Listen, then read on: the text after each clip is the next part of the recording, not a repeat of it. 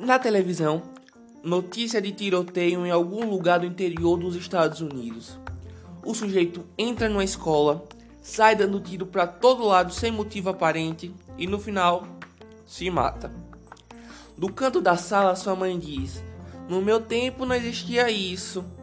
Já a avó murmura balançando a cabeça: O mundo está acabando mesmo. Quem nunca ouviu essa frase da avó, do tio, da mãe? E cá entre nós, se você já passou dos 25, talvez até mesmo tenha observado um belo dia com um pequeno choque a mesma frase pulando para fora da própria boca sem você sentir.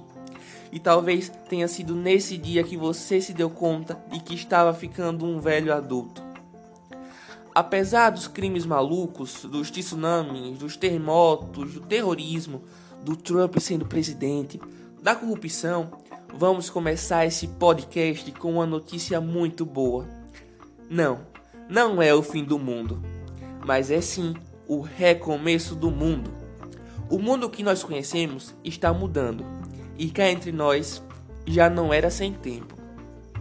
Estamos saindo de uma época esquisita, a tal de era de peixes, em que a gente precisava de intermediários para tudo. Para chegar a Deus, aquele senhor barbudo sentado num trono em cima de uma nuvem.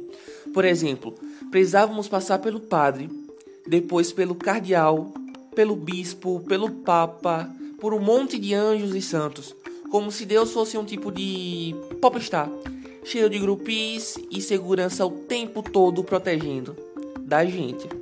Para chegar no conhecimento ou aprender qualquer coisa, a gente precisava ir à escola fazer faculdade, fazer pós-graduação, mestrado, doutorado. Assim como acontece com os peixes, tudo era feito em cardume. Nosso sistema educacional era focado na homogeneização das crianças, todas usando o mesmo uniforme, estudando a mesma coisa, independente das suas aptidões e talentos, além dos seus sonhos. Cantando o hino nacional enquanto a bandeira era hasteada toda segunda-feira de manhã.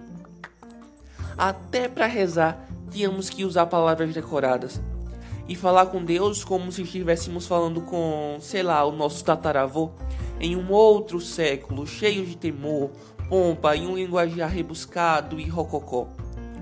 Não é que já estamos totalmente na tal era de Aquário, onde vale a interdependência, onde cada pessoa acessa o que quiser, seja Deus, o conhecimento ou sei lá o que for. Estamos exatamente no momento de transição.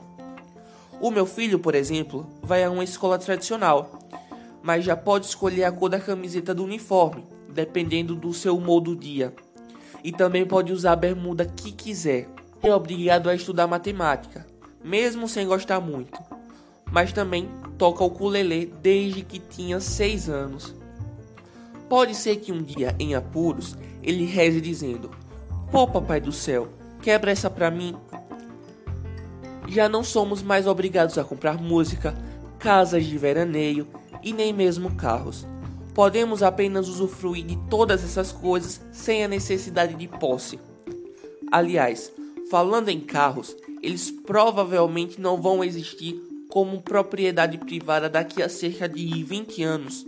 Afinal, quem vai ser doido de gastar dinheiro para ter um carro, podendo pedir um Uber? Que chegará em 30 segundos e custará 30 centavos por um quilômetro e meio rodado num carro com piloto automático e sem motorista.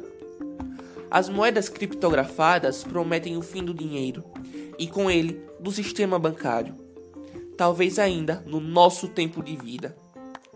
Os cientistas garantem que quem tem menos de 50 anos de idade hoje vai viver até os seus 100, 120 anos de idade e seus filhos vão viver algo entre 200 e 250 anos, imprimindo novos corações em impressoras 3D e fazendo transplantes comandados por braços mecânicos e inteligência artificial.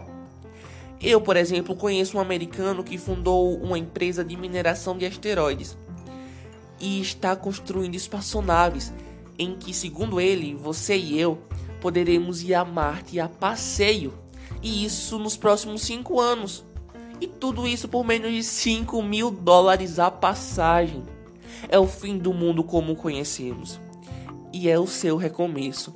E você está sendo convidado a participar dessa nova reconstrução.